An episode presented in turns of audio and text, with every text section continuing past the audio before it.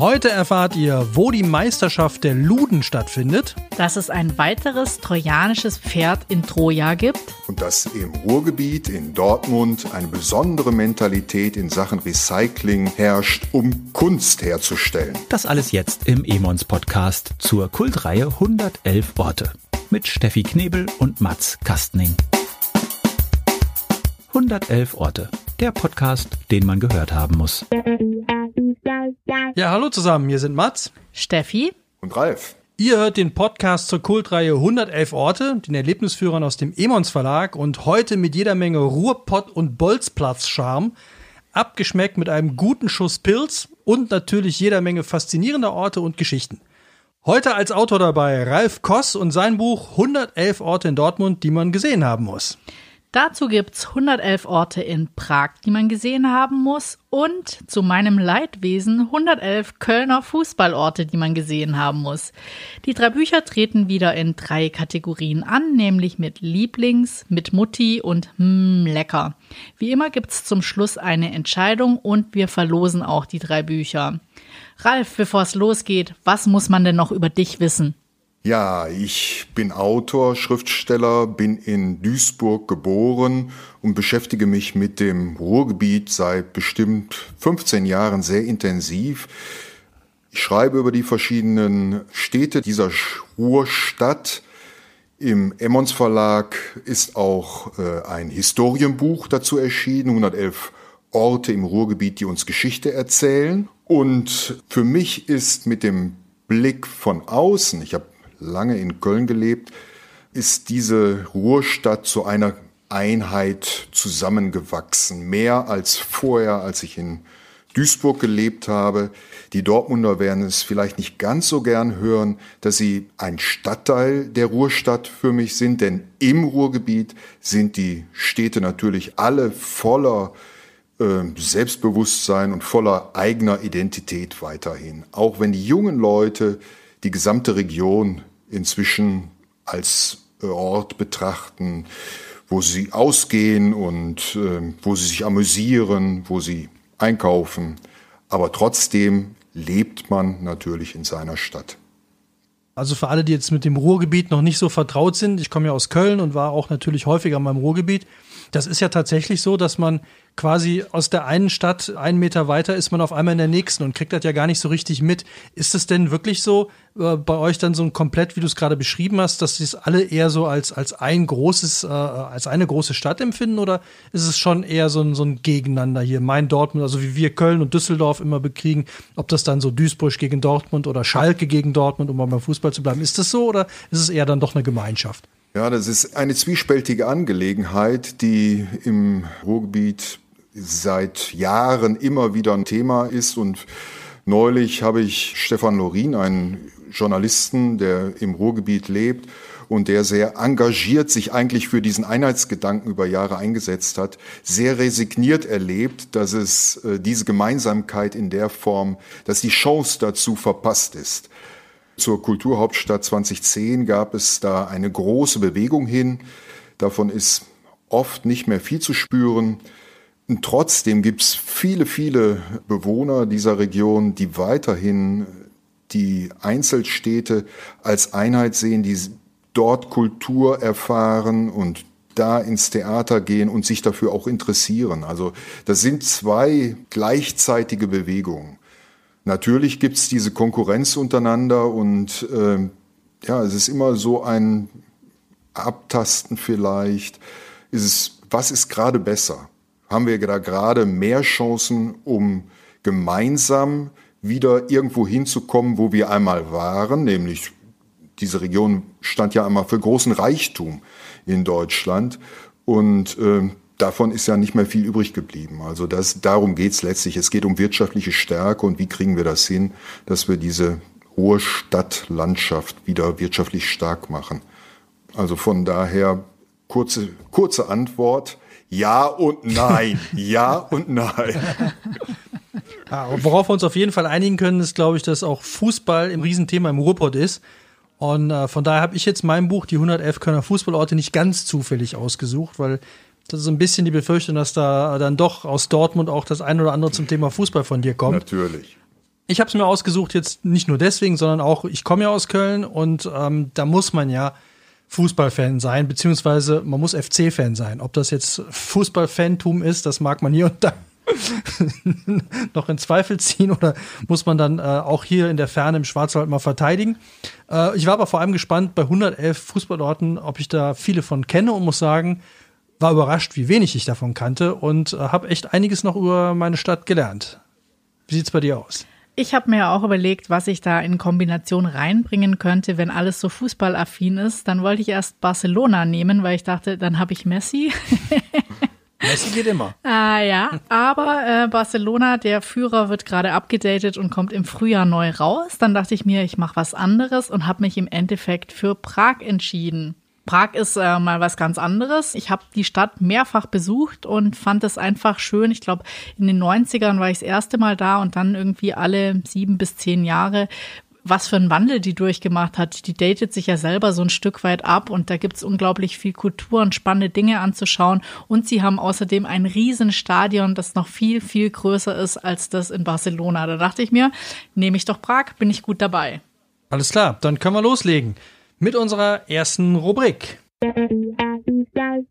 Lieblings. Ralf, du bist der Gast und der Gast darf in den letzten 111 Jahren immer als erster seinen Lieblings mit seinem Lieblings starten. Ralf, was ist dein Lieblings, was auch immer in Dortmund? Ja, ich bin wahrscheinlich nicht allein, wenn ich dazu sage, dass das natürlich eine schwierige Frage ist, weil wenn man sich so intensiv mit äh, einer Stadt beschäftigt, man so viele Dinge erfährt und so viele schöne Sachen und kuriose Dinge, dass es schwerfällt, sich zu entscheiden, um zu sagen, das ist es dann, weil die anderen dann da brennt das, äh, da, da schmerzt das Herz, dass man die gerade nicht erzählen kann.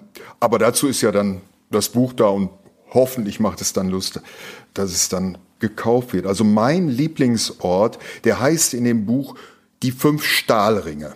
Und die fünf Stahlringe sind eine Skulptur, die auf dem Parkplatz der St. Suidbertuskirche in Dortmund im Unionsviertel stehen.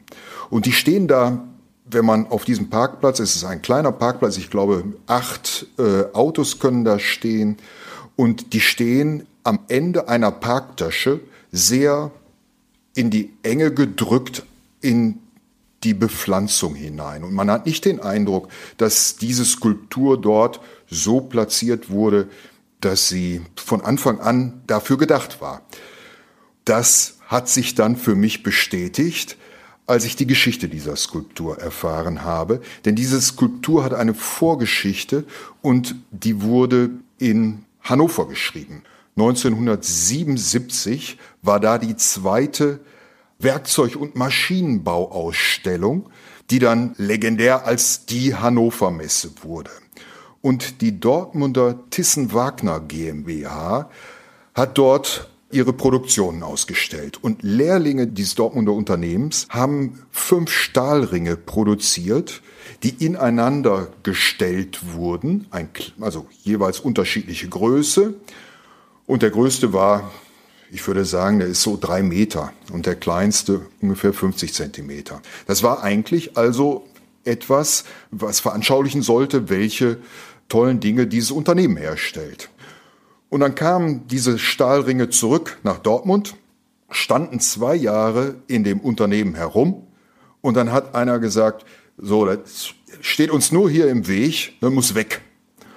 Der Betriebsratsvorsitzende dieses Unternehmens fand aber, das sieht doch irgendwie auch ganz schön aus. Wir haben 1980, da haben wir abstrakte Skulpturen und er schien ein Auge für äh, Kunst zu haben.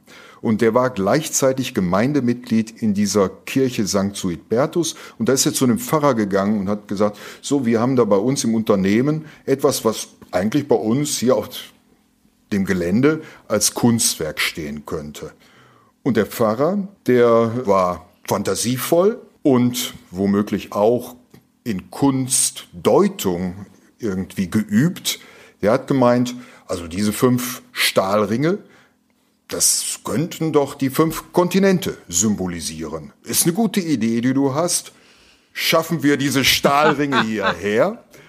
und stellen die bei uns auf. In dem Jahr war nämlich auch der Papst Johannes Paul II. in Deutschland und so hat er dann sozusagen zwei Fliegen mit einer Klappe geschlagen. Die konnten diesen Papstbesuch in Deutschland besonders würdigen mit der Aufstellung der Skulptur und hatten eben ein Bild für das Verbindende in dieser Welt als Skulptur auf ihrem Parkplatz nun stehen. Und über die Jahre ist das so ein bisschen zugewachsen. Später kam eine Marienstatue an etwas prominenterer Stelle dazu. Und trotzdem steht die jetzt seit eben 1980 auf diesem Parkplatz und zeigt, dass Lehrlinge eines Maschinenbauunternehmens auch auf eine unbewusste Weise Kunst herstellen können. Was mich daran erinnert hat, dass so Standardgegenstände, die im Ruhrgebiet in den Schränken stehen, das sind immer so selbstgedrehte Vasen oder auch selbstgegossene Kunstgegenstände. Das sind immer die jungen Männer, die dann den Eltern irgendwie was nach Hause gebracht haben und äh, denen was geschenkt haben. Das zeigt Nähe zu der Arbeit und das zeigt mir die Mentalität dieses Ruhrgebiets auf eine sehr bodenständige Weise versuchen, ihren Alltag zu leben und eben auch auf die besondere Kultur ihrer Region zu gucken. Alles klar. Ich hatte jetzt äh, als erstes an die fünf olympischen Ringe gedacht, nicht an Stahlbaulehrlinge und vor allem, wenn es halt noch zu einer Messe gehört, aber das ist natürlich auch ähm, aber ich finde, das ist so ein Klassiker bei Kunst. Man fragt sich ja ganz oft, hat der Künstler sich wirklich was dabei gedacht oder hat der Kunsthistoriker im Nachgang irgendwas rein interpretiert? Und ähm, der Künstler selber fand es dann super. Und also deswegen, manchmal ist es ja eher nach dem Motto, ist das hier Kunst oder kann das weg? Also ich würde, wenn ich Künstler wäre, würde ich es, glaube ich, so machen. Ich würde ohne, ohne irgendwie was dabei zu denken, irgendwas machen und dann würde ich mir angucken, was da rein interpretiert wird, um dann zu gucken, ob das irgendwie, ob ich das und dann aber so, so bei jedem Dritten einfach mal sagen, ja genau, das, das war, das haben sie super erkannt, das war genau mein Ding und, und dann mal gucken, was passiert. Fand ich aber gar nicht schlecht. Steff, was hast du gegen Hannover Messeringe, die jetzt bei einer Kirche stehen, zu bieten als Liebling? Äh, ich habe auch vielleicht so was Künstlerisches selbstgezimmertes. Ich muss ja sagen, ich habe mich relativ schwer getan bei Prag, weil es so viele tolle Dinge gab und ähm, ich immer hin und her gerissen war. Zwischen dort gibt es ein One-Room-Hotel in einem Fernsehturm, fand ich sensationell, aber mein richtiges Lieblings ist jetzt das trojanische Pferd. Und zwar ist es eine neun Meter hohe Skulptur. Es ist wirklich ein trojanisches Pferd. Es hat ein Mann gebaut zusammen mit seiner Familie und hat dann angefangen, unter die Beine von diesem trojanischen Pferd eine Bar zu zimmern mit Zapfanlage und das lief dann wirklich gut. Und irgendwann hat er sich daneben noch so ein mobiles Häuschen gebaut, in dem er dann gelebt hat und diese Bar und in dem trojanischen Pferd war eine Galerie drin. Das lief so ganz gut. Dann gab es eine Überschwemmung und weil sein mobiles Haus weggeschwemmt wurde, hat er die Galerie leergeräumt, ist in den Bauch von diesem Pferd gezogen und hat dann irgendwann auch beschlossen, dass er die Bar nicht mehr betreibt, weil die am Lieblingsradweg der Prager lag. Also das war ihm dann so ein bisschen too much. Dann hat er gesagt, ich mache nur noch diese Outdoor-Galerie und ab und zu gibt's dort Jazzkonzerte und das scheint ja ein richtig toller Ort zu sein. Und warum das trojanische Pferd ist vielleicht ganz interessant, weil der Stadt Stadtteil in Prag Troja heißt und, das muss ich jetzt gerade kurz zitieren, der Stadtteil heißt Troja wegen der pseudo-antiken Ausschmückungen seines Schlosses. Also dieses Mal möchte ich mit der Open-Air-Galerie punkten. Okay, trojanisches Pferd klingt jetzt äh, klingt beeindruckend hätte ich jetzt in Troja, in Troja, in Troja hätte ich es erwartet, aber in Prag hätte ich es jetzt nicht erwartet. Ja, vor allem neun Meter hoch und dass das einer selber gebaut hat, finde ich schon faszinierend. Wobei jetzt mit der Zapfanlage hätte ich eher wieder im Ruhrgebiet hier, ne? Dortmunder Union, da äh, hätte ich bei den Ringen jetzt eher mitgerechnet. Das ist ja nebenan, gibt es tatsächlich äh, seit wenigen Jahren erst gebrautes neues Bier und da ist eine ehemalige Obushaltestelle, die zu einem Kiosk umgebaut wurde und dort gibt es tatsächlich dann frisch gezapftes Bergmann-Bier. Das ist nicht weit davon. Also womöglich. Ach, jetzt wollt ihr mich mit Bier ausstechen oder was? Ich, ich habe die Zapfanlage. Und ich würde sagen, in Prag wird auch sehr gutes Bier gebraut. Ist das, äh, du sagst gerade neues Bier, äh, denn ist es ein komplett neues Bier oder ist es jetzt nur wieder von einer anderen Brauerei? Wir haben einen neuen Namen draufgepappt. Nee, nee, es ist ein äh, komplett neues Bier neu gebraut, neue Rezeptur. Eher umgekehrt. Der Biername ist der von einer alten Dortmunder Brauerei, der war frei und das hat jemand aus Jux und Dollerei, hat er sich diesen Namen gesichert und dann wurde darauf hingewiesen, dass er das Namensrecht verliert, wenn er nicht das Namensrecht auch nutzt. Und dann hat er ah. in kleinen äh, Margen erstmal für seine Freunde Bier hergestellt und das war dann so erfolgreich bei seinen Freunden, dass sie dann angefangen haben, darüber nachzudenken, das in größeren Ausmaß zu brauen. Also das ist eine Erfolgsgeschichte von unten quasi. Aber Ein, ist es Craft Beer oder ganz normal? Also es gibt, so? es gibt das bin ich mir aber jetzt nicht sicher, ob es auch eine Craft Beer Sorte gibt. Es gibt einen Pilz und es gibt äh, also so eine Altvariante, meine ich. Also da bin ich mir nicht ganz sicher, wie da die verschiedenen Sorten sind.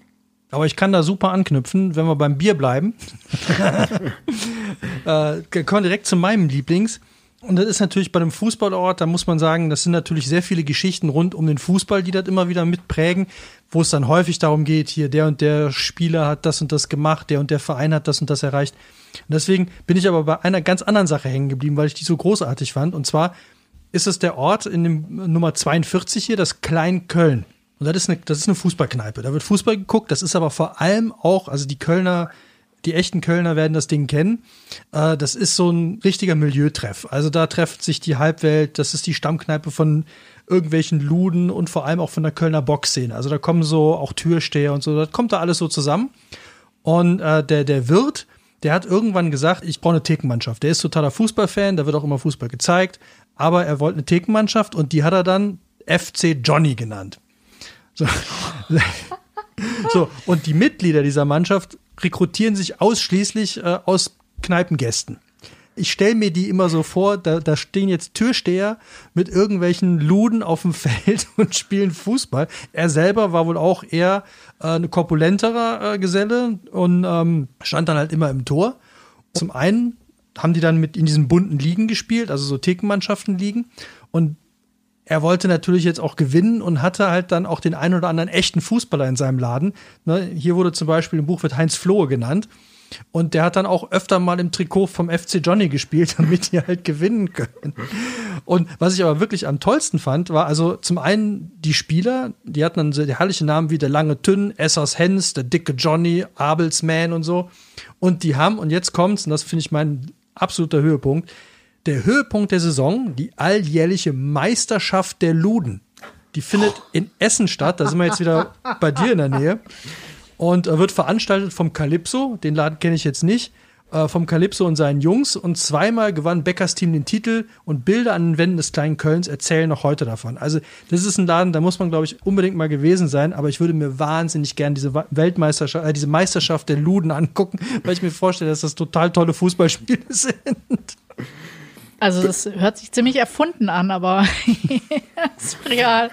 Ich meine, äh, den, den langen Tünn, den kann man ja direkt noch fragen. Ja, ich weiß nicht, ob das bis in den Schwarzwald vordringt, dass er äh, momentan äh, Führungen in der Südstadt macht und äh, über alte Zeiten erzählt und einen Ring, also über genau diese Zeiten, von denen du da gerade erzählt hast.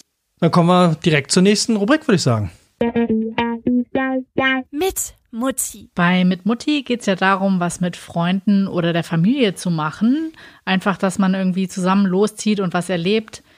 Mats, sag mal, was machst du denn mit deiner kickenden Mutti zusammen? Also da meine Mutter sich eigentlich auch nur für den FC interessiert, wäre es jetzt ein leichtes gewesen zu sagen, wir gehen zusammen ins Stadion oder machen sowas. Aber ich habe mir jetzt mal was anderes rausgesucht, weil ich das auch wieder so interessant fand. Ähnlich wie beim langen Tünn und diese alten Zeiten vom Fußball. Und zwar ist das der Ort 54, die Neuenhöfer Allee. Da ist eine Tankstelle. Jetzt fragt man sich vollkommen zurecht, was zur Hölle hat eine Tankstelle mit Fußball zu tun und vor allem mit Mutti. Ich habe es jetzt mal genannt mit Ersatzmutti. Und zwar fand ich sehr spannend, dass in den 50er und 60er Jahren war Fußball, ja, das kann man sich heute gar nicht mehr vorstellen, irgendwie ja überhaupt nicht so ein, so ein Millionenbusiness, wie es heute ist. Und da haben die Fußballer damals für den Weltmeistertitel 1954 haben die 2000 Mark bekommen. Wahnsinn. Ich glaube, da würde jetzt ein Thomas Müller, da steht der nicht für auf. So. Ich, ich habe mal gelesen, ich habe mal gelesen, dass Ronaldo, das war in diesen äh, Football Leagues Dingern, dass der sich hat zusichern lassen, wenn der 20 Sekunden aus seiner Tür rausgeht, um Fans zuzuwinken, kriegt er 7000 Euro dafür. Boah, da so. seufzt sich tief. Wahnsinn. Was Also für dafür würde ich es Zahlen. auch machen. Ja. Ach was? Ich würde die Tür aufmachen, winken und wieder zurückgehen. Also Ja. das finde ich schon ganz krass. So, jetzt haben die damals, also die sind auch noch, steht hier so herrlich drin, Hans Schäfer ist damals noch mit der Straßenbahn zum Training gefahren und kriegte dann als Belohnung auch irgendwie von seinem Verein, dem FC, dann einen VW Käfer vor die Tür gestellt. Wow. Und jetzt kommen wir allmählich zur Ersatzmutti. Es war wohl gang und gäbe, dass die Cluboffiziellen quasi die Spieler, weil die hatten ja genau wie heute mit 30, 33 ist ja irgendwann Schluss, die haben jetzt aber sonst ja nix. So, und dann wurden die von den Offiziellen nach und nach untergebracht und dann kriegten die halt Tankstellen. Dann waren die halt, wurden die als Pächter von der Tankstelle engagiert. Ach komm, Mats, also jetzt wird's. Oder auch sehr schön dann hier, äh, Karl-Heinz Thielen bekam einen Filialleiterposten bei Nordwestlotto und Jungprofis wie Wolfgang Overath oder Heinz Flohr einen Nebenjob im Kaufhof. Das ist, das so, das hat sowas total, ne, also das ist so, das finde ich, passt auch super ins Ruhrgebiet, irgendwie dieses so, ja, heute Mittag war er noch beim FC Fußball spielen und jetzt steht er hier in der Herrenabteilung und verkauft irgendwie T-Shirts oder halt Maßanzüge. Also finde ich großartig, die Neuenhöfer Allee und da steht halt so eine von diesen Tankstellen, die dann wohl irgendwann verpachtet worden sind. Aber super, dann können sie direkt PR machen. Da werden wahrscheinlich mehr Krawatten oder Unterhosen verkauft, weil der dementsprechende Spieler in der Abteilung steht. Was haben sie im Ruhrgebiet mit den ehemaligen Fußballern gemacht? Laufen da auch noch ein paar rum, die im Lotto verkaufen oder? Lotto, genau. Das, das ging mir durch den Kopf. Also dann muss es in den 50ern war es die Tankstelle, dann ein bisschen später die Lottoannahmestellen und dann wurden es ja Fußballschulen. Nicht? Also jetzt in den letzten Jahren, dass die dann, als die Fußballer dann mehr Geld verdienten und aber nicht genügend, um ihr Auskommenes für den Rest des Lebens zu haben, haben die dann ja häufig irgendwelche Fußballschulen gegründet, tatsächlich näher am Fußball dran. Aber mir ging noch was durch den Kopf, weil ne, äh, diese Versorgung hinterher, die gab's vorher im Ruhrgebiet schon parallel zur Karriere, ja. Und das machte die Ruhrgebietsmannschaften so erfolgreich. Die, die Spieler, die arbeiteten auf den Zechen und die Zechenleitung stellte dann die Spieler frei, die brauchten dann also nicht mehr zu arbeiten. Also die Zechenmannschaften waren dann tatsächlich die erfolgreichen Mannschaften der 30er Jahre. Schalke natürlich als äh, große, großes Vorbild dieser Zeit. Aber auch später, direkt nach dem Krieg dann, war die Spielvereinigung Ohr Erkenschwick, die war deshalb in der Oberliga West so erfolgreich, weil die Spieler alle auf der Zeche dort angestellt waren und quasi fürs Training freigestellt wurden, fürs Spiel freigestellt wurden, dort ihr Gehalt bekamen und deshalb mehr trainieren konnten als andere Mannschaften. Also das hat eine durchgehende äh, Geschichte, so eine Unterstützung auf so einer Unternehmensebene. Also ich kann fast einsteigen mit meiner Mutti, außer ihr wollt noch ein bisschen über Fußball sprechen. Nee, komm, das, äh, du, du musst ja schon immer genug leiden, wenn, wenn, wir, wenn über Fußball geredet wird. Dann, äh, was machst du mit deiner Mutti in Prag? Ich mache mit meiner Mutti in Prag die Korrupt-Tour.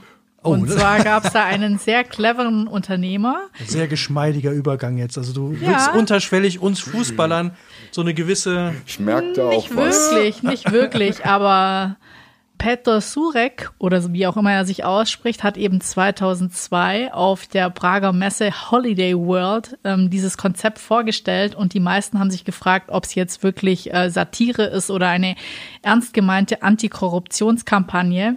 Er veranstaltet Touren, er hat dafür auch extra Schauspieler engagiert, die die Leute dann durch die Stadt führen und ihnen quasi die größten Bausünden, Krankenhäuser, die korrupt viel zu teure Gerätschaften einkaufen. Also man macht dann so eine gesamte Tour durch die Stadt und ähm, kennt nachher, glaube ich, jede Baustelle, wo das Geld direkt vergraben wurde. Sind das denn dann noch aktuelle Sachen oder sind die alle in der Vergangenheit? Weil das finde ich ja auch wieder schön. Nee, das sind auch ganz aktuelle Sachen. Also die zeigen auch die ganzen Villen, also die nennen die Habichnester von den Paten und Lobbyisten, die es gibt. Also das ist, scheint sehr aktuell zu sein, was sie da machen. Und ähm, der Slogan lautet auch das Beste vom Schlimmsten. Also man hat dann Oh glaube ich, alles gesehen. Wo würden die in Dortmund langgeführt werden? Oh je. Also da Dortmund hat so etwas nicht. Also Nein, Dortmund Der Dortmunder gibt's ist ehrlich, oder? Genau, gibt's keine Korruption. Hört sich auch ganz gefährlich an, nicht? Ganz, wenn das aktuelle Fälle sind, wenn dann plötzlich etwas aus der Gegenwart aufgedeckt wird. Oh je, braucht man. ich stelle mir das, stell mir das gefährlich vor, stehst du da und bist der Schauspieler und dann erzählst du ja, hier wohnt jetzt der und der, der macht das und das. Weiß nicht, ob die das so lustig finden. Könnte Genau. ich mir, äh, in, in Köln wäre das dann die Klüngeltour. Das, das hat schon wieder, klingt dann schon wieder sympathischer. Der Kölsche Klüngeltour. Ja, das klingt total lieb eigentlich. Ja, der Witz, wenn du, du kannst wahrscheinlich an jedem Haus irgendwas erzählen. Das ist noch ein Geschäftsmodell. In jedem Fädel eine eigene Tour. Eine eigene, ja. Ich werde mal drüber nach. Ich frage den langen Tünn mal. Der, Gute Idee, gute Idee. Wa- Was hat der denn? Was ist denn sein Motto? Oder erzählt der von quasi von früher? Der erzählt von früher. Der erzählt tatsächlich äh, von den äh, Zeiten der 50er und 60er Jahre, wie es da auf den Ringen zuging und wie die gute alte Gaunerwelt noch ähm, eben den Ehrenkodex folgten und die dann nicht zu viel Gewalt anwendeten. Also das ist natürlich alles sehr romantisch verklärt und muss man vielleicht auch mit einem begleitenden Kommentar von einem damals arbeitenden Polizisten hören. Ich weiß es nicht. Also Wobei ich das sehr, sehr spannend fand. Äh, Ich habe äh, Udo Lindenberg mal interviewt, das ist jetzt auch schon 15 Jahre her. Aber der war ja in der Hamburger Unterwelt da mit den ganzen Größen. Auf Perdu ist er wohl immer noch. Und der kennt ja, kennt ja auch diese ganzen Clubs da und die ganzen Clubbesitzer. Und der erzählte dann auch, also es war sehr lustig, weil da war auch, waren auch noch zwei andere dabei, so Lokalgrößen, die man kannte. Ich habe die Namen jetzt nicht mehr parat, aber sowas wie, sowas wie der lange Tünn halt dann auf der Reeperbahn, so, ne? Und die erzählten das auch. Also die haben alle so diesen, diesen so gute alte Zeiten, ne? Und dann damals war da natürlich, haben wir auch mal eine mal hingelangt, ne? Aber immer so nach dem Motto, der wusste dann schon warum, ne? Und äh, das war dann auch alles in Ordnung und irgendwie klang, also diese Romantisierung fand ich da noch ganz krass und aber das ist wohl eher äh, noch so einen Zusammenhalt gab. Das fand ich da irgendwie spannend, dass die gesagt haben, also du konntest in jeden Club rein, die haben sich da nicht gegenseitig das Wasser abgegraben, sondern die gehörten da irgendwie alle zusammen und ähm, ja, Also ich bin jetzt auch nicht die Expertin für die Prager Unterwelt. Ich dachte mir nur, so eine Tour mit Mutti fände ich jetzt schon mal ganz spannend. auf jeden Fall. okay, was geht mit Mutti in Dortmund? Ja, das ist ähm, etwas ganz Modernes, was ich mir ausgesucht habe, nämlich das Binarium. Das ist ein Ausstellungsensemble in einem ehemaligen Gebäude der Zeche Hansa in Huckade. Und da hat jemand digitale Hardware, also Computertechnologie, hat er gesammelt. Eigentlich etwas Unspektakuläres. Aber als Nebenwirkung bekam er auch immer Software damit. Und so entstand eine Spielesammlung. Und da gibt es jetzt also eine Ausstellung mit 700 Exponaten von Telespielen der ersten Generation aus den 70er Jahren, als dann in den Kneipen plötzlich nicht nur Flipper standen, sondern so klobige Kästen, wo dann zwei Scheiben rechts und links auf der Seite waren und hoch und runter fuhren. Das Pong, das legendäre Pong oder dann auch die ersten Donkey Kong Konsolen, die standen ja auch erst in Kneipen oder Mario, ja. Diese ganzen Videospielkonsolen, die gibt es dort bis in die Gegenwart mit den entsprechenden Spielen. Also das ist für eine Familie ein Ort, an dem die den ganzen Tag verbringen können. Die haben Virtual Reality Brillen. Die Spiele können gespielt werden und für die Eltern gibt es da natürlich ungemein Anlass zur Erinnerung, egal welcher Generation. Die haben da eine Wohnzimmereinrichtung der 70er, aber man hat eben auch die 80er mit den beginnenden Heimcomputern oder dann die Konsolenwelt, die damals begann und die dann in den 90ern bis in die Gegenwart weitergehen. Also das war für mich ein sehr, sehr schöner Ort, wo ich auch viele Familien erlebt habe. Natürlich ist das, wenn man an Mutti denkt, erst in der jüngsten Vergangenheit wohl auch für Frauen etwas geworden, was sie interessiert. Am Anfang war das ja doch eine Männerdomäne, aber wenn ich dann immer wieder lese, dass mittlerweile auch ein Feld der Gleichberechtigung geworden ist, also ich glaube, da findet die ganze Familie was. Was ist das für eine Location? Wie muss ich mir die vorstellen? Das ist ein ehemaliges Bürogebäude, würde ich sagen. Und da sind dann mehrere Räume hintereinander gebaut, also in dieser, in dieser Bauweise. Und man geht in einem Rundgang durchs ganze Erdgeschoss. Und in diesen jeweiligen Räumen gibt es dann eben eigene Themen. Am Ende ist es dann so, dass man da allerlei Gelegenheit hat, um selber aktiv zu werden. Also ich finde ja solche Museen immer großartig, wo man das Gefühl hat, wenn man eben mit Kindern durchläuft, die bleiben direkt hängen und zocken alles durch. Und ähm, das ist ja schon fast zu banal für die, wenn dann nur rechts und links eine Scheibe hochgeht. Die sind natürlich ganz andere Sachen gewöhnt. Aber ich habe auch im Buch von Edward Snowden gelernt, Super Mario World geht ja immer nach vorne. Das hat er von Super Mario World äh, gelernt, dass das Leben immer nach vorne geht, man kann nicht zurück. Dachte ich mir so, auch interessanter Einstieg für einen, der nachher äh, macht, was er gemacht hat. Ja, ich habe auch eine meine Lieblingsgeschichte. Mein persönlich größter Erfolg in meinen Kinderjahren war bei Pac-Man.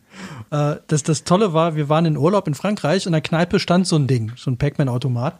Und dann habe ich in einer französischen Zeitung, in einer Spielezeitung, glaube ich, ich weiß es nicht mehr, war die Anleitung drin, wie du ab Level 5 bis zum Ende durchspielen konntest. Ach ja, dein Französisch war schon so gut, als du nee, so nee, es waren Bilder. Es war, das war, das, das Witzige war tatsächlich, dass du immer, es gab, glaube ich, zwei oder drei unterschiedliche Wege, die du gehen konntest. Dann hast du alle Boni abgegriffen, hast die maximale Punktzahl rausgeholt. Du musstest nur diesen Weg auswendig können. Und ich war halt super motiviert, weil in dieser Kneipe waren halt die, die sonst an dem Automaten spielten, die waren ein paar Jahre älter als ich. Und wenn halt so als Zehnjähriger oder als Achtjähriger ist dann so ein 13-Jähriger, die sind ja schon total alt dann.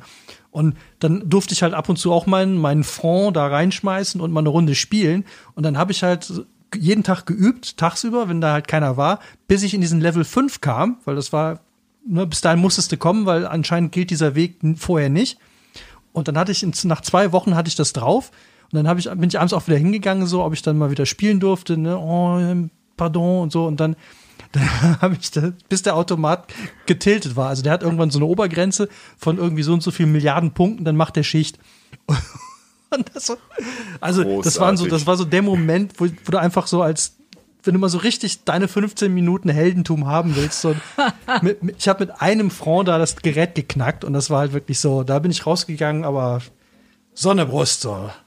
Verständlicherweise. Du könntest also im Binarium, könntest du vielleicht noch mal dieses Gefühl von damals wecken. Also Pac-Man gibt's da natürlich auch. Also von daher. Wenn ich noch irgendeine Ahnung hätte, wie dieser Weg war. Aber zwar, ich habe mir den auf dem, ich habe mir auf dem Sand, habe ich mir den aufgemalt, weil es waren mehrere Bilder, habe ich mir auf dem Strand das gemalt und auswendig gelernt. Und das war, also ich würde es wahrscheinlich nie wieder hinkriegen, aber äh, das war echt, das hat Spaß gemacht. Es war nur ein bisschen langweilig nachher, weil du nämlich ja wirklich immer nur gehst exakt denselben Weg. Aber ich will jetzt hier nicht lange von meinen Heldentaten äh, als Kind Aber ich habe noch eine Frage. Ist dieses Binarium quasi ein ganzes umgenutztes Zechengelände? Also gibt es da drumherum auch noch was? Ist das sowas, wo man quasi ein ganzes Wochenende oder einen ganzen Tag verbringen kann?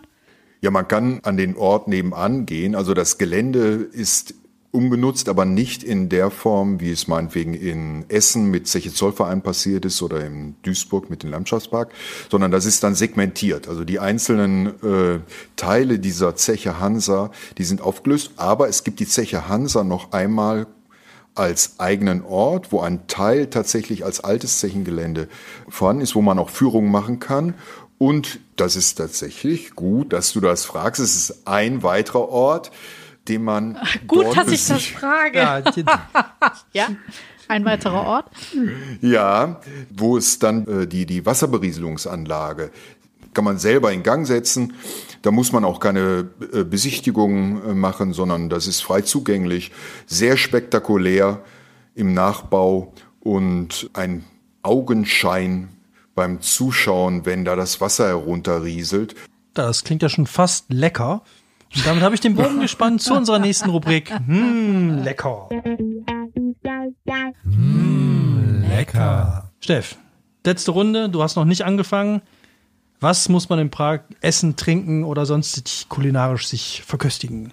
Also eigentlich muss man ja Strudel essen. Ich glaube, das ist so was ganz Klassisches, egal ob Quark, Mohn, Zwetschgen, Apfelstrudel. Sensationell. Ich habe mir aber was anderes rausgesucht, weil ich wollte ja was ganz Besonderes machen, um hier äh, auch mal einen Punkt zu erreichen. Und zwar habe ich mir den Pilzkasten rausgesucht. Der Pilzkasten ist quasi so ähnlich wie ein Briefkasten in so einer, in so einer äh, Hofdurchfahrt, wo man dann ähm, seine gesammelten Pilze einwerfen kann. Dazu muss man so einen kleinen Fragebogen ausfüllen, eben Fundort und so weiter. Und ähm, dann bekommt man äh, eine E-Mail zurück, ob dieser Pilz eben genießbar ist oder nicht. Und was ich daran halt total faszinierend fand, das gibt es schon eine ziemliche Weile. Und der Typ, der das gegründet hat, also es war das weltweit erste Beratungsstelle mit Sprechstunde, Institut für Pilze. Und der hat 1700 Pilze im Selbstversuch getestet, ob die essbar sind oder nicht. Oh, scheint er ja Glück gehabt zu haben. genau, mutig. Ja, Weil ich ja sagen muss, bis heute habe ich unter einem Kasten Pilz oder einem Pilzkasten immer was anderes verstanden. Vor allem gerade im Zusammenhang mit Prag hätte ich jetzt nicht an Aber das Schöne, Essbare ist, gedacht. das Schöne ist ja so, der Pilzkasten hat ja eigentlich nur die Funktion, oder den gibt's da unten. Früher ist man hochgegangen, das Institut in den ersten Stock, da ist mal eingebrochen worden und dann haben die beschlossen, sie machen unten diesen Kasten hin und dann kann man quasi, so wie bei einer Mietwagenfirma, man wirft den Pilz ein mit der Beschreibung und kriegt eine E-Mail, ob man ihn essen kann oder nicht. Wie viele Pilze gibt's in, ähm, gibt's in Dortmund? Sammelt, kann man da Pilze sammeln oder? Ob man die dann auch essen kann. Pilze sammeln kann man da sicherlich. Gibt ja viel Grün im Ruhrgebiet, also auch in Dortmund. Große Flächen an Feldern und Wäldern und da wachsen natürlich auch Pilze. Ich bin jetzt selber eher nur derjenige, der die Champignons aus den Tiefkellerzüchtungen kauft. Von daher bin, bin ich da nicht so firm. Also ich wäre auf jeden Fall ein Kandidat für diesen Pilzkasten. Wenn ich Pilze sammeln würde, und ich mache das deswegen nicht, weil ich einfach zu viel Schiss habe. Also ich würde jetzt nie einen Pilz essen, der irgendwo wächst, weil ich einfach zu viel Schiss hätte, der wäre giftig oder was mir passiert was. Aber ich, wenn ich Pilze sammeln würde und es gäbe sowas, ich würde es nutzen. Aber äh, ich finde es ja hier ganz erstaunlich, dass ja gerade hier im Schwarzwald, die verraten dir auch ihre Plätze nicht. Wenn einer so einen Pilz sammelt, irgendwie so einen Pilzplatz gefunden hat, der verrät dir den nicht. Da hast du keine Chance, da musst du selber losziehen. Und ich finde es immer so lustig, wenn man dann hier wandern geht oder mit dem Hund durch den Wald geht und dann so irgendwo im Wald an einer Stelle, wo offensichtlich kein Weg ist, irgendwelche Leute stehen. Und wenn du dann um die Ecke kommst so, und guckst die an, dann tun die immer so, als würden sie was ganz anderes machen, so damit du bloß jetzt nicht glaubst, dass die da Pilze sammeln. ja, was, was macht ihr denn sonst? Ja, aber ich finde das auch faszinierend. Also die Prager, die machen das wie Golfen. Einfach so zum draußen sein, an der frischen Luft, quasi spazieren gehen. Man muss ja noch nicht mal viel miteinander reden. Man hat was zusammen gemacht und sucht ein paar Pilze. Das machen die wohl richtig intensiv. Und hier im Schwarzwald, das finde ich ja auch ganz schön, da gibt es so Pilzsammelobergrenzen. Das heißt, du darfst nicht mehr wie so und so viel Kilo holen, weil ganz viele in den Wald gehen und sonst wachsen dann keine Pilze mehr nach.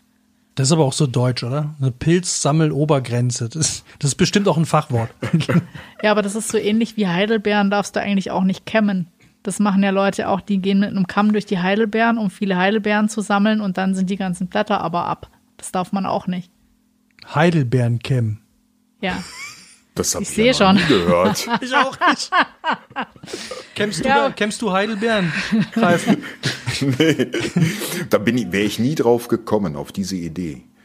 Also ich genieße es eher, das Obst einzeln zu pflücken und dann sofort zu verzehren. Also dann gehöre auch da wieder nicht zu den Bevorratern in, in, in irgendwelchen Ja, das sind die äh, Schwaben. Fällen. Ich finde, es, es hat auch was total Unsportliches, oder? Das ist so, also Ja, wenn dann ja. einzeln sammeln und nicht irgendwie da so. Ja, nee, also ich finde es auch schrecklich, dass es gemacht wird, aber es okay, halt also gemacht. von dieser Stelle aus, wir sind gegen das Kämmen von, äh, was waren es? Heidelbeeren. Heidelbeeren, Ja, genau. gegen das Kämmen von Heidelbeeren. So, Ja. haben wir das gesagt. Alles klar. Und Ralf, wie sieht's bei dir aus? Pommes Schranke oder was geht in Dortmund? Nee, Pommes-Schranke, das ist ja so eine Standardmahlzeit. Das ist klar. Nee, ich habe mir äh, tatsächlich das Taranta Babu ausgesucht, was nun nicht wirklich ein etwas zum Schlemmen bietet. Vielleicht Kleinigkeiten. Hauptsächlich ist es ein Café, aber drumherum auch Buchhandlung, Veranstaltungsort und Nachbarschaftstreff. Denn dieses Taranta Babu ist 1979 gegründet worden von Hassassain. Der kam nach Deutschland als türkischer Migrant und der wollte sich um die Kinder von Migranten kümmern mit seinen Freunden. Und dann hat er deutsche Bücher genommen und hat gedacht, die Kinder sollten mit deutschen Büchern Deutsch lernen. Diese deutsche Bücher setzte er in einen Raum und schon begann das Leben einer Buchhandlung. Und weil aber diese ganzen Freunde immer wieder dort auftauchten, die haben dann Kaffee getrunken Und in den Regalen sammelte sich auch politische Literatur. Der hatte Kontakt zu anderen türkischen Migranten, die damals war Militärdiktatur in der Türkei, die dann geflohen waren. Also die waren auch politisch unterwegs. Und so entstand aus dieser eigentlich als kleine Buchhandlung und Ort für Nachhilfe, für soziales Leben gedachten Raum, entstand wie nebenher ein Café. Aus dem einen Raum wurde ein Raum mehr und dann wurde noch ein Raum im Nachbarhaus genommen und dann noch ein Raum im Nachbarhaus. Und so wuchs dieses Ensemble immer weiter. Und auch heute, jetzt nach ja, das sind ja 40 Jahre, über 40 Jahre, gibt es dort Veranstaltungen, treffen sich dort Leute aus der Nachbarschaft. Hassan ist ein so wunderbar herzlicher Mensch, das muss man kennenlernen. Also das wäre für mich tatsächlich ein Ort, wo man einen Kaffee trinkt, eine Kleinigkeit dann zu essen bekommt. Und das Schlemmen, das muss man dann woanders erledigen. Was gibt's dazu zu schnabulieren? Was bietet der da an? Das also sind tatsächlich nur Kleinigkeiten, die, äh, es aus türkischer äh, Küche gibt. Das wechselt auch, also je nachdem. Das ist sehr, manchmal ist es improvisiert.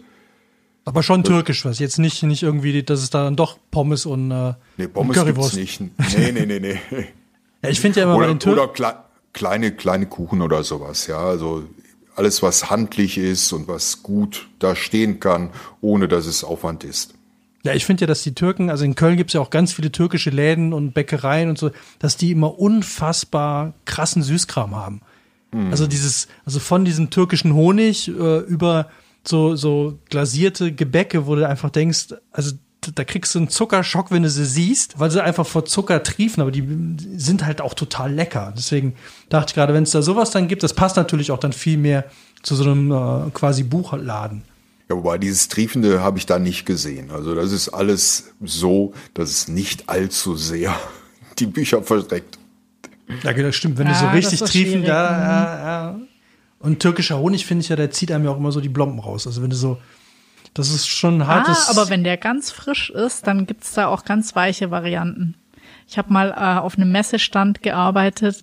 Da habe ich als Messehostess an einem Stand, äh, war ein türkischer Hersteller für Aufzüge. Es war sehr exotisch und ich habe türkischen Kaffee und diese Süßis dazu serviert. Und die waren sehr weich. Okay. Und die waren wie in so Puderzucker gehaucht, aber auch nichts, was man jetzt essen könnte, wenn man dazu ein Buch liest. Also wenn ich das nächste Mal wieder in Köln bin, dann gehe ich mal zu meinem alten Stammdönerladen, weil der hat nämlich auch diesen Süßkram. Ich habe mich da nie rangetraut, weil ich wirklich immer Angst hatte, entweder zieht es mir die Zähne raus oder es ist so, äh, aber es ist, ich finde es schon lecker. Also ich finde diese Süßigkeit schon lecker. Das ist das totale Vorurteil. Wenn es nämlich ganz frisch ist, dann schmeckt das alles wirklich unfassbar lecker. Also, was habe ich gelernt? Keine Heidelbeeren kämmen und äh, beim nächsten Besuch von meinem äh, Stammdöner werde ich mal türkischen Honig. Ich werde den mal fragen, ob der frisch ist. Und dann, äh, nur wenn er frisch und weich ist, dann nehme ich ihn. Ich kann dem zusprechen. Also ähm, ich habe diese Süßigkeiten auch schon gegessen und es war wirklich köstlich. Also das war tatsächlich nichts, was zu hart war. Ich bin da auch sehr empfindlich. Das ist ein kleines Trauma aus Kindertagen, ne? Kaugummi und dann hat man plötzlich die Plombe raus. Also da sowas möchte man nicht haben. Deswegen. Ja, das ist krass. Das ist wirklich, ist mir auch mm. zweimal passiert, aber nicht mit äh, Kaugummi, sondern mit ähm, also nicht, nicht Toffifee, sondern so, so, so Karamell, aber der so hart mm. ist, dass der irgendwie klebt und du kriegst den nicht raus. Und da habe ich auch, glaube ich, ein oder zweimal eine Blombe verloren. Aber ich glaube, es passiert heute nicht mehr, oder? Dass dir heute eine Blombe rausgeht, oder was? Ja. Nee, ich glaube nicht. Blomben sind heute besser geworden. mhm, okay. Auf jeden Fall. so, dann fehlt, dann fehlt noch mein Lecker. Jetzt kann natürlich jeder sagen, es gibt bestimmt eine Kneipe, wo ein Fußballer ne, irgendwas aufgemacht hat oder die beste Currywurst, in welchem Stadion es die gibt. Nein, das ist es alles nicht. Ich habe mir ausgesucht das Gymnasium Kreuzgasse. Oder? Ah, oh, lecker. das ist überraschend. ja. Es geht, um genauer zu sein, geht es um den Sportplatz vom Gymnasium Kreuzgasse. Das macht es wahrscheinlich jetzt viel einfacher und ihr werdet sofort alle wissen, worum es geht. Also das Lustige ist jetzt, dass auf diesem Platz war ganz lange ein italienischer äh, US Italia Colonia hieß der Verein, der da gespielt hat. Die sind irgendwann da weg und dann haben die Kicker von Casa de España den Laden übernommen und haben einen blauen Container, also so, so einen Frachtcontainer dahingestellt und haben den so als Umkleide- und Thekenraum benutzt und haben da, Spanier, angefangen, dann so Tapasbrötchen anzubieten nach dem Spiel und immer schön kaltes San Miguel Bier. Und das muss sich tatsächlich irgendwie auf Dauer äh, etabliert haben, dass die dann auf so, steht ja auch so schön, auf diesen schmuddeligen Plastikstühlen vor diesem Container Platz genommen haben und die kulinarischen Köstlichkeiten bis in den späten Abend hinein genossen haben. Und das finde ich hat so was total Schönes, wenn man sich jetzt überlegt, so, man kennt es ja, also jeder war ja mal bei einem Dorfverein beim Fußball gucken, so Landesliga oder, oder Bezirksklasse oder sowas.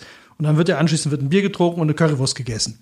Und dann wird nochmal alles durchgequatscht, ne, warum das alles wieder nicht funktioniert hat oder warum man gewonnen hat. Und wenn ich mir jetzt aber vorstelle, man sitzt dann mit so ein paar Spaniern in Köln vor so einem Baucontainer und isst dann so ein schönes Chorizo-Brötchen oder, oder ein Schinken oder eine Salami und dann kriegt dann ein kaltes San Miguel dazu. Das fand ich jetzt total charming. Da wäre ich super gerne mal hingegangen. Allerdings, jetzt kommt das Aber, den gibt's jetzt nicht mehr, weil die sind irgendwann umgezogen. Oh nein. Aber, also der Container steht da wohl noch, den hat jetzt ein anderer Verein übernommen. Ähm, und zwar Alemannia Köln. Die haben den jetzt, aber die Spanier sind umgezogen nach ähm, irgendwo anders hin, haben einen neuen Platz hier, Zülpicher Wall sind sie jetzt gelandet und haben da aber jetzt eine richtige Theke mit einem Kunstrasen, also Kunstrasen zum Spielen, eine richtige Theke mit richtigen Barhockern, aber äh, spanische Spezialitäten gibt's wohl immer noch. Mm, lecker. Ja, finde ich jetzt mal als Alternative zu Currywurst und Pommes, finde ich das mal gut, oder? Ja, aber ich glaube, das ist ja öfters auch mal so, wenn man ein Vereinsheim hat, dass man italienische Pizza kriegt oder so. Ich will es jetzt nicht runtermachen, dass es nicht Doch, so merk das schon. Du exotisch und machst es besonders so, ist, aber Und Alemannia, also was es da jetzt gibt, wäre die große, ne? Wäre die große Frage bei, bei den Alemannen. Gibt's denn irgend so ein Standard-Fußballessen bei euch? Oder ist das dann ganz klassisch? Ganz klassisch, ganz klassisch. Also man müsste ja wahrscheinlich dann auch wieder in irgendwelche migrantisch geprägten Vereine der, der unteren Klassen gehen, um zu gucken, ob die vielleicht das Angebot ein bisschen erweitert haben. Wobei ich, äh, wenn ich gerade, äh, das ist Quatsch, im wedau ich sag noch immer Wedau-Stadion, ja, das ist meine Generation. Also Bleib MSV dabei, ist gut. MSV Duisburg, da gibt's Fischbrötchen. Also da ist, äh, da ist ein Bratfischstand, den ich, ich weiß nicht, wo sonst, vielleicht im Norden, gibt's da auch Fischbrötchen? Also das, Das ist ist- mir sonst unbekannt. Ich, ist mir noch nie untergekommen. Das Bin jetzt auch spannend. Also hätte ich jetzt eher Hamburg, St. Pauli und Co. Ja, ja. getippt. Werder Bremen, aber jetzt nicht irgendwie in Duisburg. aber kommt vielleicht immer drauf an, wer auf dem Bütchen sitzt. Also Aber Fischbrötchen im Fußballstadion habe ich jetzt tatsächlich so. Ich kenne wirklich immer nur Currywurst und äh, Fritten und Schnitzel und, und Frikadelle. Das Also ist so. ich habe ich hab ja ganz lange in Karlsruhe gelebt und dann haben die mich mal mitgenommen zum Fußball KSC, als sie noch ein bisschen besser dastanden. Und dann wurde es mir auch so erklärt, so, das ist unser Platz, da drüben gibt's Bier und da unten ist das Klo. Und ich dachte mir, ja, das sind alle Informationen, die ich für diesen Tag brauche. dann haben die auch noch gewonnen und meinten so, ah, die haben jetzt nur gewonnen, weil du dabei bist, du musst jetzt als Maskottchen in Zukunft weiter mitkommen. Und ich so, dann habe ich gedacht, nee, ich habe es jetzt gesehen, ähm, vielen Dank. Ja, aber nach diesen wunderbaren Informationen, mehr braucht man, glaube ich, wirklich, wirklich nicht, um, um durchs Fußballerleben zu kommen oder durchs Fußballer-Zuschauerleben. Dann sind wir durch. Ich fasse noch mal kurz zusammen. Ihr müsst ja gleich abstimmen. Jeder vergibt einen Punkt an denjenigen, der ihm am besten gefallen hat. Und zwar soll das sein der Kölner Lude auf dem Bolzplatz oder das Bier im trojanischen Pferd oder mit Pac-Man in die Zeche. Entscheidet euch jetzt. Wer möchte anfangen? Jeder hat nur eine Stimme. Ja, Es wird total hart. Ich wollte mich heute eigentlich mal selber wählen, aber irgendwie lässt es doch nicht zu. Ich wollte nämlich auch unbedingt mal gewinnen. Dann fang du doch einfach an, dann gucken wir mal, was draus wird. Vielleicht kriegen wir es ja hin. Ich kann, aber heute ist es total hart, weil ich mich heute einfach nicht entscheiden kann. Ich, ich muss ja sagen, dass ich, ähm, dass ich die Ludenmeisterschaften total großartig fand. Also die Geschichte allein ist so weit vorne, dass ich dir, glaube ich, den Punkt geben muss. Aber Ralf hat es immer geschafft, alle Stories nochmal um eine zu toppen.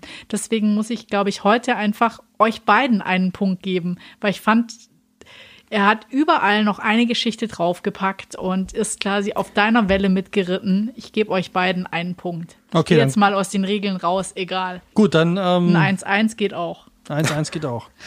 Gut, dann äh, Ralf, wem gibst du deinen Punkt oder im schlimmsten Fall dann auch zwei Punkte? oh Gott. Als ich äh, davon äh, gehört habe, diese Aufgabe mich stellen zu müssen, habe ich gedacht, oh Gott, wie soll das nur werden? Es wird immer schwieriger. Also ich finde das Binarium schon sehr schön, aber die Geschichte mit den Luden und dem langen Tünn, also äh, ich glaube, ich muss dem langen Tünn, weil der ist einfach so, äh, der ist einfach so witzig manchmal. der hat tatsächlich eine gewisse Sympathie bei mir. Also ich gebe das den Luden, die kriegen den Punkt. Ja, ich, also. ich habe es auch nur deswegen rausgesucht, ich dachte, damit mache ich einen Punkt. Auf jeden Fall. Also einen Punkt werde ich damit kriegen, weil das ist einfach äh, so eine klassische Geschichte, die man gerne hört und ich fand sie selber total gut. Okay, damit haben wir jetzt ein äh, zwei zu zwei bei mir, eins für Ralf, ein, du bist noch bei null. Das heißt, äh, ich an, an mir hängt's jetzt, aber du kannst noch kannst noch eins zurücknehmen. Du kannst noch sagen, ob du jetzt nee, nee ich bleib, bleib dabei. dabei. Okay, dann ähm, ja, ich bei mir fällt es jetzt ganz schwer, aber ich muss tatsächlich das das Blöde ist jetzt, wenn ich dem Ralf den Punkt gebe, haben wir ein 2-2. Wenn ich meinen Punkt Steffi gebe, dann habe ich gewonnen. Und das, weil ich habe so einen Punkt und einen Punkt von dir. Das finde ich jetzt. Äh, ja, heute ist es wirklich eine Gewissensfrage. das ist eine echte Zwickmühle. Ähm, ja. Weil ich war jetzt sehr geneigt, weil da so viel. Ich würde sagen, das ist hier wie beim Elfmeterschießen. Das ist halt nicht mehr fair. Pass auf, ich mach's, folg Glück. ich mach's folgendermaßen, ich gebe auch zwei Punkte, weil ich finde deine Pilznummern so schön. Und das trojanische Pferd, das hat bei mir total gewonnen. Ich gebe dir einen Punkt für das trojanische Pferd und ja. ich gebe den Ralf einen Punkt aus demselben Grund wie du, weil er immer noch mal einen ausgepackt hat, du. Damit haben wir zum Super. zweiten Mal in der ewigen Geschichte des 111 Orte Podcasts ein Unentschieden, nämlich zwischen Ralf und 111 Orten in Dortmund und den 111 Kölner Fußballorten. Und ich finde, da können wir so mal als angrenzende Regionen auch als Fußballmetropole Dortmund können wir, glaube ich, mal so, äh, das können wir stehen lassen, oder? Das können wir gelten lassen. Auf jeden Fall. Die Region ich, hat auf jeden Fall gewonnen, würde ich sagen.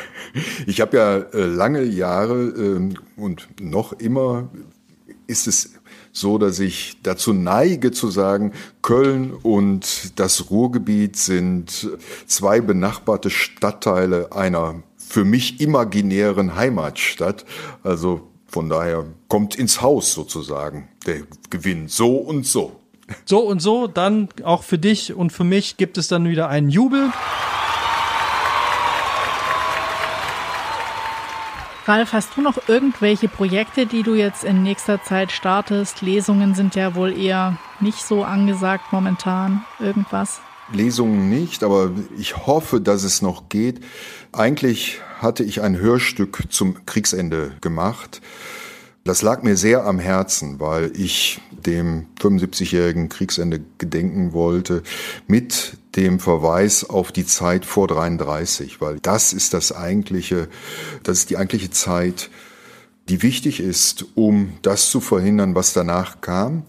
Und Corona machte dem Strich durch die Rechnung. Aber jetzt gibt's tatsächlich das Vorhaben, in einem großen Raum äh, aufzuführen.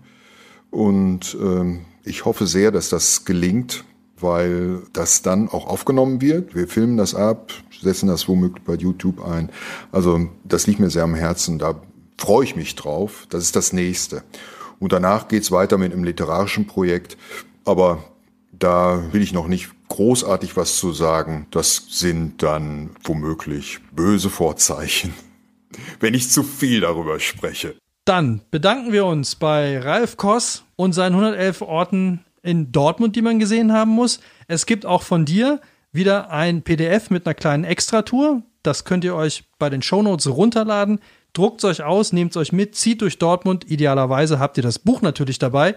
Das gibt's überall, wo es Bücher gibt. Am besten natürlich bei eurem lokalen Bookdealer oder wie immer auch direkt beim Emons Verlag. Ich habe jetzt auch richtig Lust bekommen, mal nach Dortmund zu fahren. Die drei ersten Tipps haben wir ja schon auf jeden Fall.